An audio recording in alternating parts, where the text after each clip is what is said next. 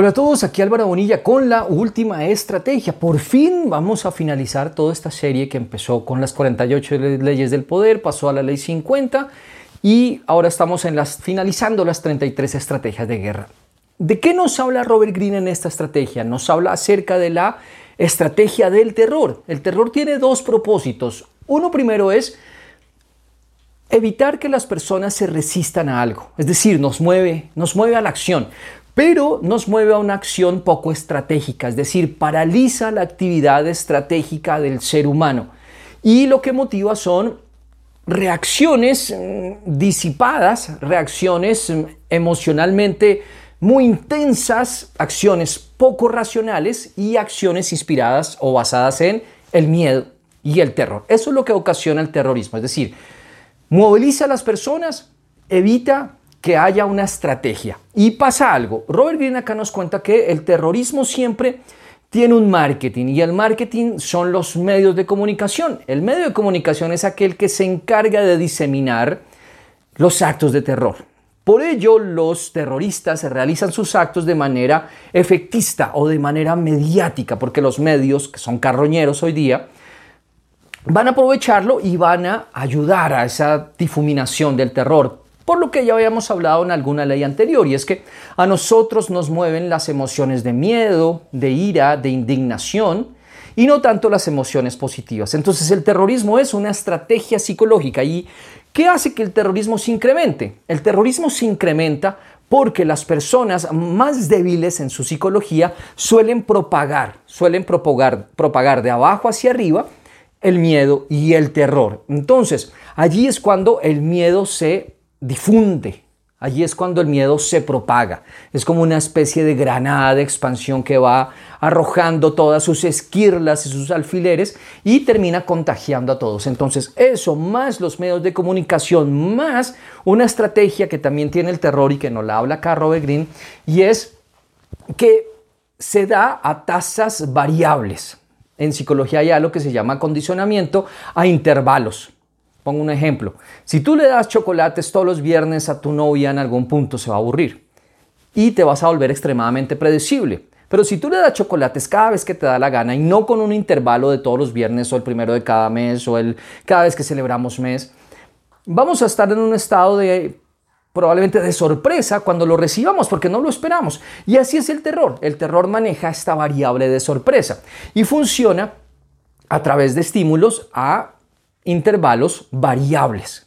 Es decir, un año estamos tranquilos, pero al otro año tenemos tres y al otro año tenemos dos y de pronto tenemos dos años en calma y en fin. Entonces, hoy día con lo que estamos viviendo, con toda la situación que estamos viviendo, es toda una estrategia del terror. Es toda una estrategia del terror. ¿Por qué? Porque hay un miedo a la muerte, hay emociones negativas muy intensas involucradas. Número dos, hay un papel muy activo de los medios de comunicación en la propagación de esto. Tercero, es a intervalos variables. Hay veces que pareciera que baja la ola y hay veces que se incrementa y mandan que se quiten los bozales y vuelve y sube otra vez el miedo y así nos van llevando y por lo que se estima por la misma, los mismos eh, organismos multilaterales que gestionan esto, va para una década. Entonces, imagínense esto. Entonces, la psicología totalmente afectada. Lo que el terrorismo produce es trauma. El trauma psicológico es una situación de intenso estrés que se acumula a nivel cognitivo, a nivel emocional y a nivel físico y hace que la persona no vuelva a ser la misma. Que sus reacciones futuras, incluso ya sin la amenaza terrorista, sean de angustia, que haya algunos estímulos que le, que le provoquen aversión, que deje de dormir, que tenga ideaciones suicidas, que se aumente la ansiedad, se, se aumente el pánico, se aumente la depresión. Es una estrategia toda la vida. Robert Greene nos cita también el caso de los mongoles. Los mongoles tenían como práctica asediar y destruir y mm, profanar toda una ciudad, mm, hacer actos de mm, violentos, supremamente crueles, supremamente espantosos. Claro, las otras ciudades decían, oiga, vienen los mongoles, antes de que pase cualquier cosa, pues negociemos con ellos, rindámonos antes. Entonces, el terror tiene eso y además el terror en sus formas de violencia es demasiado gráfico, es demasiado gráfico. ¿Ustedes se acuerdan cuando empezó todo esto? Y estoy hablando de todo este tema que ha pasado en el último año, de todo este tema pandémico. Las imágenes que uno veía al principio eran realmente terroristas, es decir, personas cayendo en las calles, personas em, muriendo en las calles, eso no volvió a pasar, cosa curiosa, pero al principio eso es lo que pasó. Entonces, cada vez van dando inyecciones psicológicas. Entonces, acuérdense de lo que les dije. La inyección psicológica que busca eliminar la resistencia de las personas a ciertas cosas, es decir, no nos resistimos.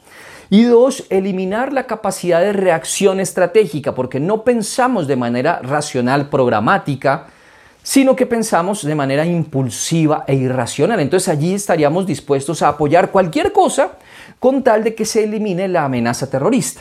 Acá Robert Greene nos dice algo interesante, nos dice, el trabajo de los líderes será entonces el de la moral y la psicología, mitigando el pánico y acallando la angustia. Entonces uno se pregunta, ¿eso pasa? No, eso no pasa. Los líderes lo que hacen es todo lo contrario Trabajan efectivamente la moral, pero para desmoralizar a la población y la psicología para introducir el trauma.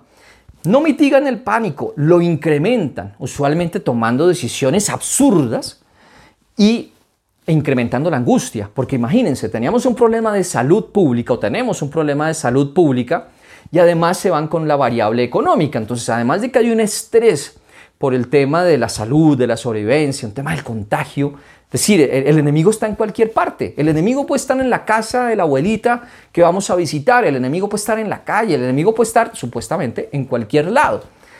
Entonces, Además de eso, súmele el estrés laboral, de una crisis económica, porque todo eso, todo eso con eh, encierros, con cierres de negocios, que fue lo que sucedió sobre todo en 2020 y al inicio de 2021, genera un individuo estresado, genera un individuo ansioso, un individuo deprimido y un individuo que entra en trauma. ¿Y el trauma cuál es? El otro. El otro es el trauma. Por eso la principal fractura que tiene esta estrategia que ha acontecido en el último año, ha sido fracturar las relaciones humanas, generar desconfianza entre los individuos y dividir. La estrategia de la división ya la hemos hablado, pero el propósito de una división es destruir. Ese es el propósito de una división, ya sea destruir una nación o destruir un individuo, pero eso es, antes de que se destruya algo, está dividido. No hay otra forma, no hay otra forma. Eso nos daría quizás incluso para otro video, hablar sobre la estrategia de la división y luego la estrategia de la destrucción. Entonces, combatir contra esto es muy complicado. Aquí lo que el individuo necesita es trabajar su propia psicología, su propia capacidad de resistir la presión, trabajar elementos que tengan que ver con las formas en las cuales se relaja, las formas en las cuales relaja su cuerpo, es decir, adquirir recursos y sobre todo apagar los medios de comunicación, porque son los que más incendian, incluso más que aquellos que cometen los actos, porque lo que hace el medio de comunicación es hacer parecer que el terror está en todas partes, está presente en todas partes y es un mecanismo cada vez frecuente, más frecuente de control. Mm, ahora bien, las organizaciones pueden presentar actos de terrorismo, por supuesto. Lo que se llama el acoso laboral es terrorismo dirigido hacia un individuo, un individuo que lo sabotean, un individuo que lo tratan pésimo, un individuo que un día lo felicitan y él no se lo esperaba, pero el otro día que supuestamente hizo algo bueno, lo maltratan, un individuo que lo persiguen. Entonces uno también como psicólogo trabaja con muchas personas que viven un estrés laboral intenso similar al terrorismo. ¿Por qué? Porque hay una acción objetiva, probablemente de un grupo de competidores, de oprimir su mente. Es así. Lo mismo sucede en las relaciones. Hay relaciones que viven en entornos casi que terroristas. Personas que están relacionadas con gente de la tetrada oscura, maquiavélicos, sádicos, sociópatas y narcisistas. Bueno, no sé si me, si me faltó alguno. Volvemos. Narcisistas, psicópatas, maquiavélicos y sádicos. Ahí creo que ya los incluye a todos. Entonces, son personas que están viviendo bajo actos de violencia intensa esporádica, no sabe si hacer las cosas bien genera un acto de violencia o si hacerlas mal, no sabemos en qué nos equivocamos. A veces se porta bien y promete amor y todas estas cosas, pero luego viene un acto violento, un acto de denigración, un acto irrespetuoso, un acto mm, de violencia. Entonces son situaciones de terror y generan un trauma. Las emociones se rompen, se genera disonancia cognitiva, la persona no puede reaccionar, la persona somete su voluntad al que está ah, ejerciendo sus actos de violencia, es decir, deja de resistir y por último, deja de planear estratégicamente. La familia le dice, oye, es claro, vete, aléjate, renuncia, no sé. Y la persona no lo ve, no, lo ve claro. Su mente pareciera estar... Mm, hipnotizada por ese factor. Entonces el terrorismo es un, factor clave empleado dentro de este marco que hemos visto en esta última parte de Robert Greene, donde nos habla de la guerra sucia. La guerra sucia son métodos no convencionales para controlar territorios, economías, políticas, trabajo, relaciones y en últimas individuos. Entonces, ¿Qué pasa? Estamos en un contexto de terror. Eso es lo que estamos viviendo en el mundo, ya sea inseguridad por física, inseguridad social, seguridad económica y inseguridad biológica. Entonces el individuo es el que tiene que blindarse y sobre todo blindar sus relaciones. Es decir, no puede caer en la trampa de aislarse, porque eso es lo que quiere el terror. Gente solitaria, conspirando y aislada. Y se someten solamente a aquella persona que supuestamente les va a ofrecer una solución. ¿Cuál es la solución de nuestra época? Llene usted ahí el espacio está clarísimo. Muchas gracias por los que me han acompañado en esta serie. Vamos a seguir. De hecho, les voy a proponer alguna encuesta en las historias de Instagram. Vamos a ver con qué libro mm, seguimos.